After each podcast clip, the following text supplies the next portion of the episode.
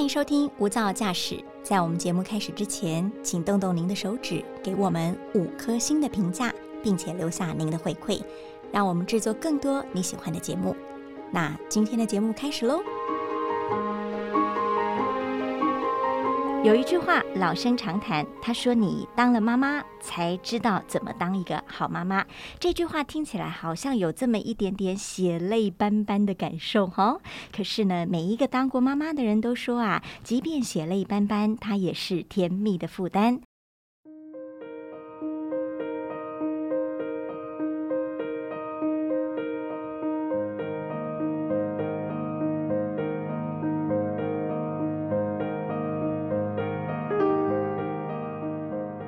大家好，欢迎收听今天的无噪驾驶，这是由大爱新闻所制播的 Podcast。今天的一百种生活倡议单元，要跟您聊聊教养的苦海浮沉，还有如何转苦为甘。我们的来宾他有很多重的身份哦，他是两个孩子的妈，也是一间书店，还有一个市集的负责人，是我们的刘昭仪。昭仪好，你好，还有。所有的听众朋友，大家好。呃，昭仪老师有两个孩子，一女一男，嗯，被你称为逆女与渣男。对对，这个他们的来头可是不小，就是跟他们已经缠斗了十几年之后，终于得出逆女渣男这样子的称号。虽然这两个呃形容词听起来都是负面的，但我觉得呃您在书里描绘教养的过程，以及跟他们相处的过程，是又好气又好笑，可是却充满甜蜜。嗯，对，因为很多人会说啊，你怎么会说你的小孩是渣男跟逆女哦？其实我觉得，如果读完书的呃朋友们，大家就可以体会，其实呃，我们希望尊重孩子，把小孩子都当做一个独特的个体。嗯，那在这样子的一个过程当中，其实呃，温顺。或者是服从，或者是听话，或者是品学兼优，也许不是我所追求的。哦，那我也希望他们有一点个性，有自己，然后用自己的方式成长。虽然爸爸妈妈真的会很辛苦，嗯，可是我很希望他们很独特啦。嗯，所以我。在我来说，哈，因为我也说了，这本书不是我不是什么教养专家，但我蛮想跟大家分享我自己的血泪斑斑嘛，哈，所以我觉得逆女跟渣男对我来说，也许是我对他们的一种。一种祝福跟赞美啦，嗯嗯嗯，对，绝对是一种妈妈的爱的眼光在看这两个孩子，可以说是这样子，是一种 盲目的爱。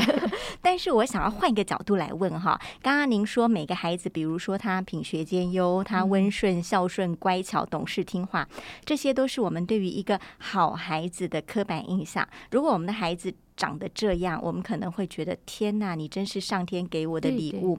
那妈妈，你是发现你的孩子不是这种类型的时候，你才学会说哦，也许我们应该换个方式来看待我们的孩子，进而发现非传统孩子他有他的优点。你说的真的非常好，就是说，因为我自己是。我自己觉得啦，也许我爸妈也蛮头痛我的。我就是 我自己觉得，我从小就是一个乖孩子。嗯，我尽量的都会。哎，我不晓得为什么爸爸妈妈说这样子，我会觉得那就是我的目标。嗯，好，所以我从小就是一个乖乖牌，虽然也是有点坏脾气 哈，可是就基本上我会朝着爸爸妈妈希望的目标去做。一直在一个很传统的好的框架下对对对，我从小是好学生。所谓的好是指说我就很听话，我觉得那个就是大家觉得的那个目标，就是我也该走的目标。那我后来发现，哎，我的小孩不是这样子。嗯，那如果我要硬要要他们说，那你也应该要像爸爸妈妈一样啊。我们以前就是这样走，可是我觉得这样子好像，嗯，第一个现实上做不到。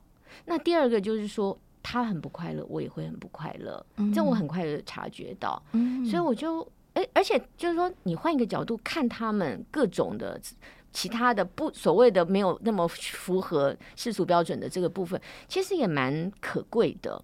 嗯，那我就觉得，那如果我们欣赏他好的的部分，然后呃，这样让他还是在我指的是心跟人这个品的部分，嗯，他还是在对的方向上。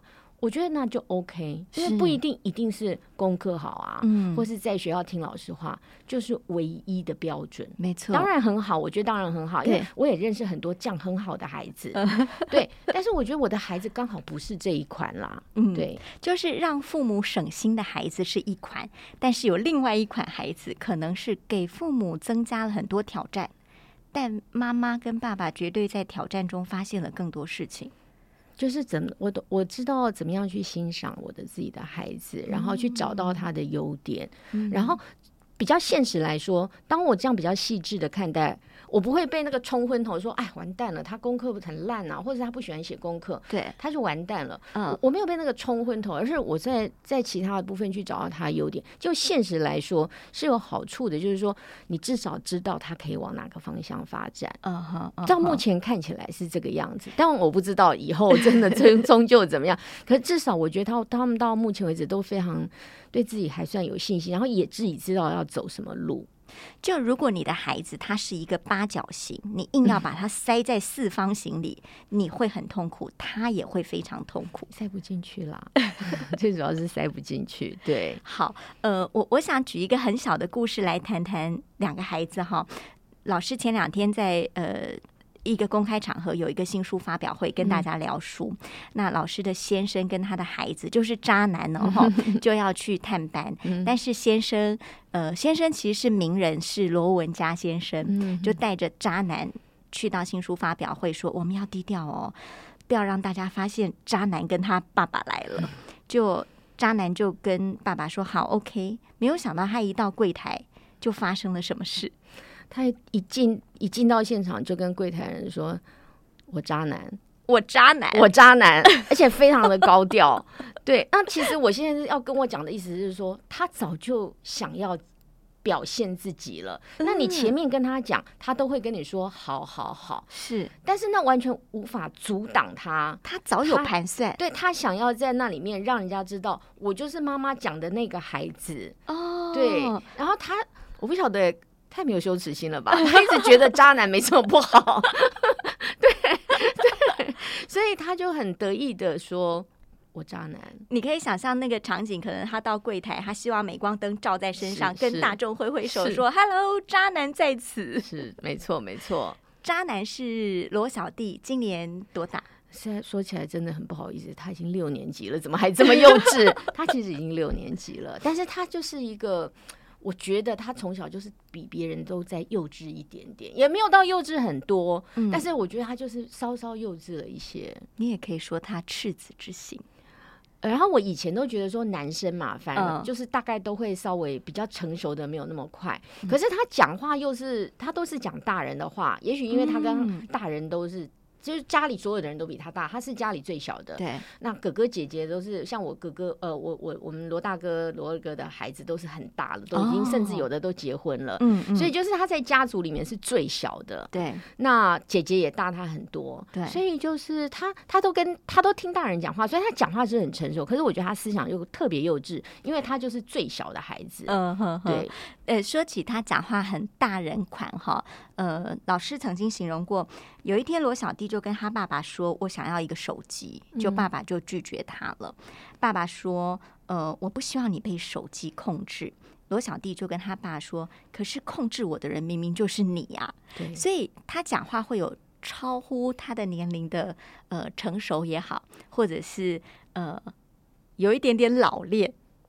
就是我觉得他其实都能够看到问题的重点，因为他很纯，嗯。所以他很快就抓到问题的重点，所以我很快就非常脑弱的都被他说被他打败了。对，就是而且是被他说服，就真的真心，我我不会表现出来，可是我真心觉得，哎呦，好像也蛮有道理的，对。就像他跟你说，呃，为什么我说东你就要往西？对。对，那你跟他说，对。为什么我说东你偏偏要往西？嗯那他怎么跟你说？他说：“那我说西你就往西就好了。”对啊，那我就觉得，哎，也蛮有道理。就是我们我们就不需要，我就明明知道他不喜欢做那样子的事情。嗯，对，那其实很多东西，呃，是因为我们认为我们是做父母亲，我是妈妈，哎，我讲的话你当然是要听。是啊，可是他从小就觉得说我有自己的想法，嗯他很坚持这件事情。那我我对我来说，就是我自己是觉得这个部分我很羡慕，我个人很羡慕，因为我从小就是我妈妈说动我就去动的人。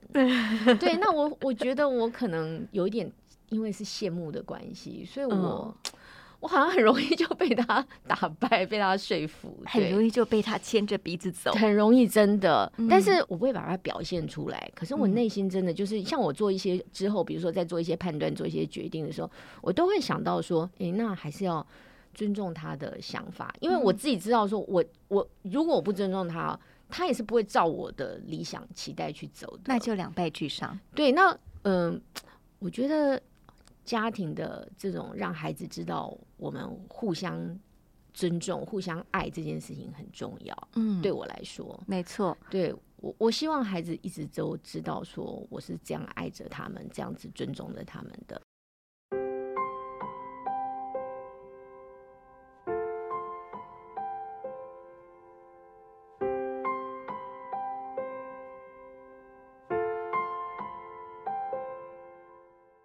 孩子跟爱家人有一个非常传统的办法，就是我知道你不管多忙，你都会回家做晚餐。对啊，我说那是我的晚班，加班对对对对，我是晚，我早上白天上一个班，晚上再上一个班。嗯对，呃，这么坚持的原因是什么？那件事有多么重要？我觉得我们因为大家都非常的忙，尤其我现在非常非常的忙，所以我觉得我们唯一一天大概只有一一可有可能就是在那个时间在一起。晚餐，对，就晚餐的时间，然后大家聚在餐桌上。那当然，我们也试过说，我们以前也曾经出去外面吃饭，呃，等等，或者是我们到现在还是有机会都常会去外面吃饭。可是我觉得，真的在外面吃饭跟在家里吃饭那种放松的感觉不一样，因为重点真的不是在吃，嗯是那种放松的感觉。嗯对，嗯那你在外面吃的话，你真的有很多事情要紧张，比如说。呃，菜怎么样来来了没有？然后大家有没有好好吃？然后等一下我们结完账，是不是准备就要回家了？那个就你会烦恼很多事情，不同，对，你会烦恼很多事情。那我觉得在家吃真的就是我，我其实真的就是忙那一段时间，嗯忙完了就是大家可以很轻松的吃饭，然后我很想要跟孩子讲话，就听他们讲话，所以你们在餐桌上会聊天，大家都抢着讲话，我每次都开玩笑说，请你们拿号码牌好吗？对，那像我女儿是很不会讲话，从小她很不会讲话，跟弟弟完全不一样。可是她真的，她以前在餐桌上最小的时候，她在餐桌上她会找不到空档插入，她都很急。对，那到后来她也很会讲，因为她知道从从标点符号开始下手，之后我们的标点符号中间插进去，嗯然后后来就开始。那我觉得这都是对我觉得培养小孩子的呃能力。就是表达自己的能力，还有让爸爸妈妈更知道他们白天过什么样的生活。因为其实说真的，小孩子在家的时候，我们当然很亲近。你嗯到学校，而且小孩越来越大，你真的会距离越来越远，因为他有很多。很多新的关心的事情啊，朋友啊对，学校的环境啊，然后他现在在学的东西，好多吸引他的。嗯哼，对啊，那他当然会越少跟你讲话的机会，甚至连话题渐渐都少。如果不讲的话，对，对，那我觉得餐桌上真的就是赶快追赶进度的时候，我就会知道，哎，你今天发生的是什么事情。你讲话的表现，我就知道你今天心情好不好。这有没有什么呃技巧？当然，我知道你们的家庭可能是从小就有这样的默契，大家嗯嗯一起吃饭，一起聊天。但是对于很多家长来说，餐桌是冷酷的，因为他们的孩子不跟他们讲话，或者他们孩子觉得妈。你可以不要再讲这个了吗？这好无聊。懂？对你已经问过一百次了。我的意思是你跟孩子的互动有什么技巧，让他们在餐桌上这么想要说话？我觉得尽量让孩子讲。然后还有一个蛮重要的事情是，我没有办法每次都做到，但是我时时有在提醒，我不可以在餐桌上针对他们讲的话去评断他们。哦，但是这有点难，就是你嗯还是很容易。但是第一个就是你尽量做到，我们在餐桌上是尽量开心，嗯，就是不要骂人，嗯不要骂小，孩。嗯。好，然后还有就是，当他跟你讲什么时候，你不要，你看你又来了，嗯，我们不要有这种评断，嗯，可以下餐桌上没有啦，开玩笑。或。者先忍一忍，对，吃就是基完饭再本上先先希，我会比较希望，我就说我我希望我自己是康乐鼓掌，我希望在家里的气氛是很好的，所以在吃饭的时候，我们尽量不要去发表你自己的看法，是对，但是你可以讲，你也可以分享哦，我今天不会碰到什么什么事情，你也可以讲，因为有时候你讲，他们就会哦，妈妈，你今天碰到的那个真真的好倒霉哦！我今天嗯也碰到一个倒霉的事情，他就也会讲出来。但你不要去评论他讲的我东西，不去评论，甚至 我其实自己常常告诉我自己，我我连我的小孩交友的事情我都不评论。哦。嗯，不论什么时候，其实我有时候也是很急、很紧张。啊是啊，尤其你的女儿已经到了青春期了，对，就是他从小学我就我就跟他讲，妈妈不会评断你的小孩，你你的朋朋友对，因为哦你的朋友对你。那当然，我觉得比如说在比较小的时候，我们会用一些方法，比如说我们发现班上有哪一些朋友，我们觉得比较合得来，就是妈妈看妈妈们觉得说，哎，这几个小孩都是不错的，我们会尽量的。凑这几个小孩一起玩，周末哎、嗯我们来跟嗯。谁谁谁，我们一起玩。对对对的，我我小学的时候，可是其实到了五六年级，这种已经很难，因为小孩已经开始自己在交朋友了。嗯，但是呢，他前面这个你帮他选择朋友的这些东西，他应该还会放在脑袋里，嗯不会太快嗯。丢掉。可能会复制一些对呃对，场景或者是一些呃就是你刚刚讲的磁场的东西，那有些东西其实我们已经有一点帮他内建了。嗯我我猜啦，变成基因，对，然后所以他到五六年级的时候大概还可以，可是到了国中哈，我就不知道了。嗯我就不知道他怎么去真的找到他的朋友，因为国中的生态又不大一样，大家有一些升学的竞争，所以像呃我女儿在国中的阶段刚开始交朋友，也碰到一些些挫折。嗯哼对，但是我觉得重点哦，是不是碰到挫折，是她碰到挫折怎么处理？嗯那这个其实都要，我觉得家庭要给很多的爱跟支持跟理解。嗯。对，可是这好像需要经验呢，他必须要呃能够跟你分享。妈妈，我跟你讲哦，就有个男生跟我告白，他必须要敢于跟你分享这件事，你们才有交流的机会。假如他对您是三缄其口的，那你根本不知道他的世界长得什么样子。对，所以像你刚刚提到说，有一些对有一些妈妈们来讲，餐桌非常的冷酷。其实我觉得啊，妈妈你真的不要担心，你是一个不成功的妈妈，就算你是失败的，你会有很多弱点的。其实你就让你的家人看到没关系，我做饭做的不好吃没关系。嗯我也很努力做啊，或者是我今天只做一样，其他我们又买来的啊，嗯我照样可以摆放摆放在餐桌上，只要我们大家一起吃，我就很开心。嗯就说妈妈示弱真的没有关系，嗯然后你透过这样子的过程，你就是建立跟孩子有只要有机会讲话，就有可能交流，只要有交流就可以有一些情感上面的信任跟基础在。嗯我我我的女儿，呃。大部分的事情都会跟我说，就说即使他在交朋友碰到一些挫折，我们都可以第一时间知道。嗯，对，那我觉得这个真的是从小一直以来的，绝对不是一朝一夕的，我自己是这样或者绝对不是勉强说来，你告诉我对，你现在是我们讲话的时间，这样子，我觉得这样子是有一点牵强，我觉得对小孩来说也很尴尬。双方压力都太大。对，但是我我的方法就是，我们从吃晚饭。就是每天至少有一餐，这样大家在一起，而且就是说我刚刚讲，就是在一个放松，你一定要设定是大家都在很放松的状态下，嗯，制造机会。对，因为他我我自己的感觉就是在外面吃饭真的比较紧张，不管你吃的是什么，嗯因为你就是在一个外面的压，就是一个限定的环境境下，对对对。那我觉得就是放在，我常常跟很多妈妈讲，我说你做饭做的不好吃，真的没关系，嗯你今天全部都去买来，你摆好了放在桌上，大也是一餐也很好啊。对，呃，您的女儿出国读书了，嗯，对，刚刚才出门的，这么远的地方，你没有办法每天跟她吃晚餐了，呃，又一个人只身在外，她又是一个呃很特别的女孩，她长得很高，哈，很漂亮，你有什么担忧？我常常就说她是一个傻妹嘛，就是她常就是她都是基本上都待在家里，被我们算是保护的蛮好。我就说你在家都大小姐哈，嗯她就跟我讲说妈，你放心。我在家废，我在外面不会废，因为我就是知道我在家可以废。那我觉得我女儿是一个还算蛮自我要求的孩子，然后她自我要求是她对她自己的创作，还有嗯她对一些她自己的生活的一些一些标准啦。那当然，这个标准其实是其实是从小养成的嘛。嗯，嗯所以他就说，如果他的同学们一起出去，呃，他就会提，如果有人有同学在抽烟，他就会一定会离他很远，嗯因为他并不喜欢抽烟。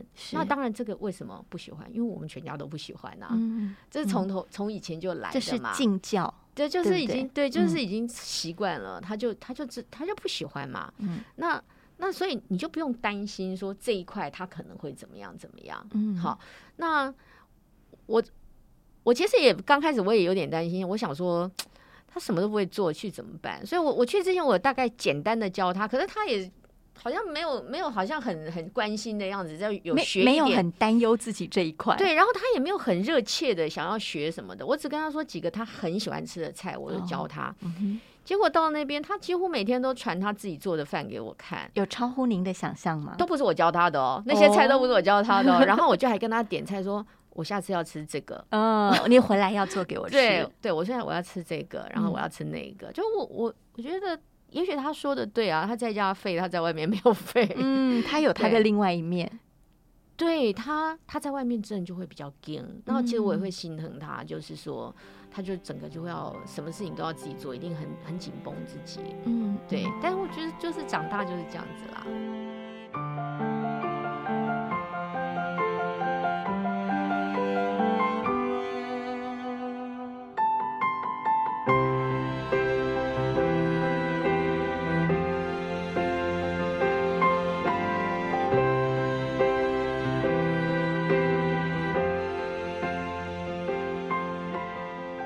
以呃，在当妈妈之后，你发现你的孩子与众不同，然后学会去观察他们的优点，在这里头，一个妈妈是不是呃，第一个您刚刚说到的，要学会肯定自己，嗯好，不要给自己这么大压力。第二个是不是也要学会呃，把自己缩的小一点？因为传统的妈妈会像您刚刚说的，我是妈妈，哎，你听我的才对。我我我，对，就是说，我觉得我们家都是这样，就是每一个个都是个体。嗯那我不特别缩小我自己，但是我也不放大我自己。嗯但我也会跟他们讲妈妈想要什么。我我以前常常跟他们开玩笑说：“哦，这东西好好吃哦，嗯哦，妈妈很辛苦，你们的好吃的要留给妈妈吃。对，我会故意这样开玩笑跟他们讲。当然，我当然还是希望他们尽量吃。他们当然知道说我对他们的觉得最棒的事情就是吃光光所有的东西。但是我有时候也跟他们开玩笑说，这种好吃的一定要留给妈妈的、啊。对对，就是呃，我们不要。就是说，不要特别去放大自己，说因为你是妈妈，嗯所以你就是所有权力的支配者。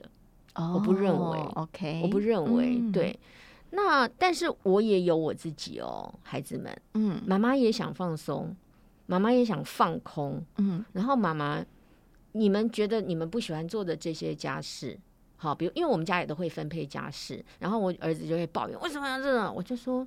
可是我每天也都在做这些，你真的觉得那些都是我很喜欢做的事吗？嗯哼，对啊，我说，可是我有没有像你这么样抱怨？就是我会跟他分享，其实我也没有喜欢做家事、哎，嗯，对，就是因为我觉得这是真实的状况、这是很轻。松的机会教育哈。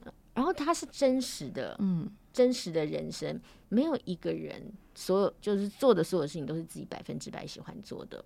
我觉得，我就跟他说，我们已经很幸运了，我们大部分事情都是我们自己喜欢做的事情。嗯，对，那这个是人生啦，这是真的，我也没有夸大。对，那我就会跟他分享，像我也会常跟小孩分享，尤其我女儿比较大了，我就会跟她说：“你要是在我公司上班，你应该会被我 fire 吧？”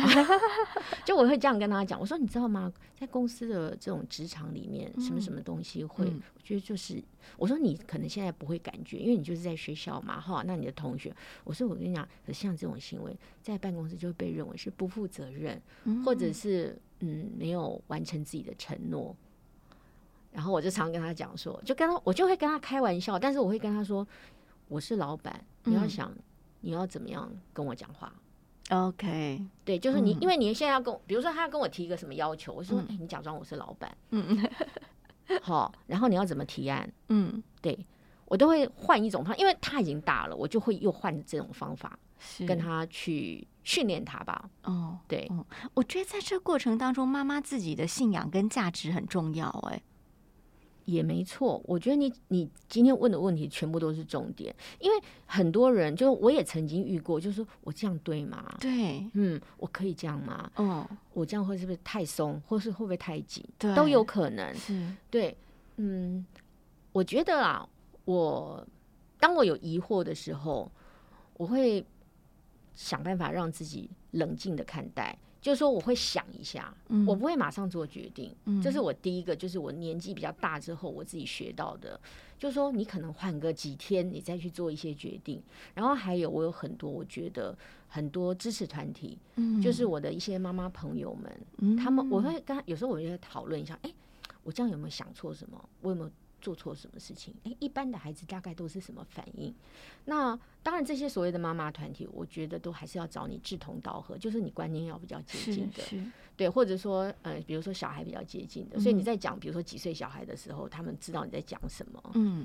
对我我自己是觉得这两个部分帮助我蛮多的。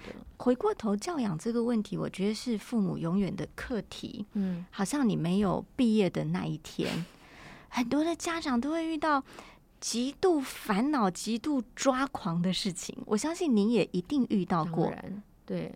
怎么办？我在我们家，我是会比较诚实的跟我小孩讲说，我断线了，嗯，因为有些事情真的会没办法接受，让你崩溃。让我崩溃。比如说小孩子，呃，我我儿子会，尤其在前一段时间，因为线上教学的关系，让他们长时间接触电脑，然后我儿子就很爱看 YouTube，嗯，然后看到我真的就我说你这样子是不是上瘾啦、我真的怀疑，我是真心怀疑。嗯，对，然后当他他就是没有办法，他就会一直很想看的时候，我真的不知道该怎么帮他，然后我要怎么切断这个东西。嗯，那我也试过，比如说我就带你出去运动等等。是是可是因为比如说像疫情的关系啦，这些很多根本也不可能做到，我们也不可能带他去公园。以前最简单的就是带去公园，哦，他要放电对他要干嘛就可以玩嘛。现在没有办法，是那有时候，当他一直在那边的时候，你又没有别的出路的时候，你真的会非常非常的抓狂。所以你会真的跟他说：“我我理智线要断掉了我会，讲我快欸抓狂我会。讲哎、”那他会什么反应？我但是他他当然，我儿子超会看颜色，我儿子就是超级趋吉避凶的，他会 完全会知道要怎么样让你，就是说至少现在不要生气。呃，对，息怒，可是问题就是在，就我其实担忧的不是那个现场的状况，我是担忧的是后面的部分怎么帮忙他。是所以我我是要提醒爸爸妈妈们，就是说，千万不要把你的情绪、个人的情绪放在带孩子的这个事情上面。你当然会生气什么的，可是千万千万要冷静的告诉自己说，不要在那个现场就比如说像发飙了。对对对发飙啊、什么等等，因为那无助。嗯如果有助也就算了，是，无助呃无助解决问题，反而我觉得你应该把精力留着来想，说我怎么来对付这件事情。嗯嗯。对，所以，当你发现自己遇到一件事情快要崩溃的时候，你会先让自己冷静下来我。觉得不发，就是我不能讲，我觉得我就尽量告诉我，一定会一直告诉我自己说，我现在不能发脾气。因为情绪无济于事。对嗯，对，那你要怎么跟孩子沟通说？我告诉你，我现在真的非常担心你上瘾这件事。比如说像我儿子如果又在看 YouTube 被我看到哈，我一定会说关机，嗯电脑给我，嗯，但是我不会说关机，然后砸电脑。我觉得我不会做情绪性，嗯。其实很想，嗯，你会真的很想，你真的很想把电脑砸掉嘛？是。那个时刻，可是不要这样子，嗯。对，然后你你就是尽量让自己说，赶快这个所谓的冲突场面结束。嗯。就是说，你比如说，你发现他在又在看电脑，而且是在不被允许的时间、人事时地物都不对的状态下，是。你就先收，嗯。对，然后再我就会再跟爸爸讨论说，因为通常你知道吗？我们家每次发生状况的时候，爸爸都不在家，都是我一个人要独立面对。爸爸也很会趋吉对避凶。爸爸也超会趋吉避凶的，对，所以我就我一个人的时候，我真的就会告诉我自己说，我千万不能让场面失控。嗯，所以我自己真的超气的哦，我一定先先就是隔开，懂。对我就会说，那你去睡觉，嗯，然后那个电脑给我，对你会不会担心孩子生你的气？就当你叫他关机的时候，我儿子常生我的气啊。可是因为我儿子 怎么讲，我是像呃，也有朋友问我说，哎、你你觉得当他们不听你的话，或者是很不开心的时候，不爱不不听你话，然后又不开心你对他们的种种嗯的限制之后，你会怎么样？我说。我说我很幸运，我觉得我的孩子都很爱我。嗯他可能那个时候这样子，可是他很快他他知道他们很爱我，我也很爱他，所以他我们很我们常常很快就可以。和解，但是其实常常是我在生我小孩子，像比如我常常会生我儿子的气，气到两三天都不想跟他讲话。然后你儿子就会说：“妈，最近我们关系不太好。没有，他就会跟他不敢跟我讲话啊，因为嗯我不如果我不讲话的时候，我就是不讲话。他会来跟我找很多理由，哦，我就哦好，我知道，我就很冷淡啦，嗯，我就不会是就是很热络的、热切的跟他回应。我平常都是有来有往嘛，但他就会说怎么样啊？我哦哦好，知道了。你你是在处理你的情绪，还是你要让他知道你不高兴了？我当然要让他知道我不高兴，这是我的最极致。嗯 对我就要跟他说，你这样子，我越多天就表示我越气哦。嗯嗯，嗯对嗯，对所以让他知道妈妈表达情绪的方法，对，然后我要让他知道事情大条啦。也要让他知道妈妈为什么不开心，对对对，而不是为了生气而生气。然后其实还有一个就是那一段时间，可能就是我在找方法的时候。嗯，你也在沉淀你自己。对，因为就算比如像那个 YouTube 事件，我真的两三天都没跟他讲话，然后他就 他就他就一直来找我讲话，可是我就一直在想说，我到底要怎么解决这件事情？嗯，我其实还没有找到答案，但是因为我是一个就是有话就讲的人，当我找到我就跟他说，好，我们现在来规则是这样子，嗯，那然后事情就会过去。所以很多时候其实你可以跟孩子讲理，对不对？哦，这是一定要的，因为嗯其实他们即使很小，我也都会习惯讲道理给他们听。就我为什么做这个决定，嗯，哦，为什么你们必须，呃，比如说遵循某一个规则，对。对，我最后我想要跟呃赵怡老师聊一下您的母亲，因为我非常非常喜欢你对妈妈呃的形容，那个妈妈给你的教养延续到你给你孩子的教养。呃，赵怡老师说，呃，我的母亲会给我睁眼说瞎话的赞美，打肿脸充胖子也要给的鼓励，并且珍惜水资源，永远不浇冷水。我非常非常喜欢这三句话哈。如果一个母亲会这样对她的孩子，她的孩子一定在百分之一千的幸福温暖的环境成长。所以，呃，虽然你的母亲在前几年离你而去，但是我觉得她给你的这些是你人生最丰富的资产。嗯，对我妈妈给我很多的温暖跟爱，然后呃，还有最重要的是，就是说他有给我百分之百的信任，就像我嗯。前面、就是你前面讲的，其实那个都源归于源自于他对我的信任，然后他很以我为荣，他就你说所谓信任，就是说他相信我的能力嘛，嗯。所以我做的任何事情他都觉得很棒。嗯。好，那我觉得同样的这个部分，我也会放在我自己的小孩身上，因为我知道那个是很大很大的力量，我就会跟我的小孩讲说，我希望你们一定要记得爸爸妈妈对你们的爱。那那个东西有没有什么实质的效果，我不知道。可是我自己曾经经历过，就是说，当我走在那种人生很长很长的隧道的时候，好像我觉得再也都无法脱离那个黑暗的时候，就是靠着我的家人给我的爱，嗯可以让我撑到说，哦，原来前面就是有光了，前面就是出口了。嗯所以我，我也跟我的小孩说，爸爸妈妈妈妈给你的爱，就是希望让你撑到看到有光的那个出口。其实你是在一个有出口的隧道，不是没完没了的隧道。嗯，对，所以妈妈一直是用这么深厚的爱包覆着你，然后呃，你会觉得你长成这样，有很大一部分的功劳是因为有妈妈那样的信任。嗯，我觉得他真的常常赞美你嘛，即便你觉得那可能有点浮夸。妈妈没有，其实妈妈不会，因为那个年代的爸爸妈妈其实不会那么说出口的。嗯可是他，你就知道他，他是真的觉得你做的很棒。嗯，对，他会觉得，他会，他会，比如说，他会跟朋呃他的朋友或是我们其他的亲戚讲我的我的怎么样如何如何，然后他很觉得就是他很与有荣焉吧，我觉是得就是他有各种的形式表示他，但他们反而不会直接跟我讲。你可以不可以举一个小故事，妈妈对你什么事情让你非常难忘？妈妈所有，嗯，我我妈妈走了之，因为我妈妈是很突然走的，嗯哼，嗯，我我回家就整理我妈妈的东西，然后我才发现她把我所有的东西都收的很好，也就算了。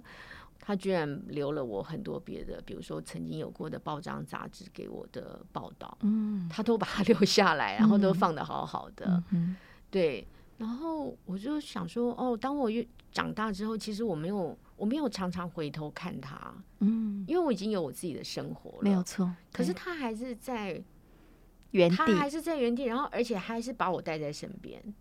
比如说我的别人写我的东西，所有的报道，我自己写过发表的东西，他就就这样放着。嗯，对，就是我我离开他了，其实，可是他还把我留在身边。嗯对，嗯，哦，这是一个很大的母女之间的情，嗯，就是这就是无法切断的吧？我觉得，嗯，对，所以所以他就是用很多的很多很多的爱在包覆着我。那我以为我已经离开了，其实没有，你还被包在里面，对对，而且那个包是一个呃很大的防护套，一个安全罩。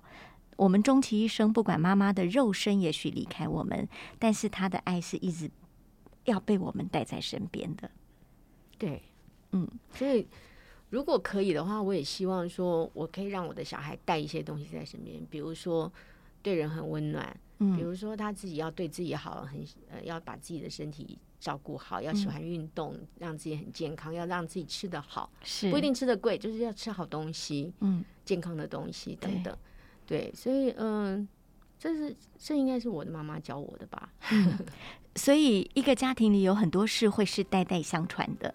我们看到的是，呃，赵毅老师的妈妈给了他一些东西，现在他很努力的想把这些好的东西都给自己的两个孩子。嗯，也许将来有一天，他们的孩子也长成像老师这么大的时候，还会把这样的爱继续的传给他的下一代。嗯，嗯希望是这样子。好，其实养儿育女这件事没有办法投机取巧，也像我们刚刚提到，你永远不会有我毕业了的那一天，所以你只能按部就班的陪伴再陪伴。父母是孩子的第一本教科书，也是他的一个模，因为你的孩子看着你，他就这样长大了。所以希望我们的听众能够学习做一个开心的爸妈。祝福您跟您的孩子，也谢谢赵毅老师，谢谢，感恩您分享了这么精彩的故事，也谢谢您收听今天大爱新闻所直播的 Podcast《无噪驾驶一百种生活倡议单元》，我是陈竹琪，我们下次见。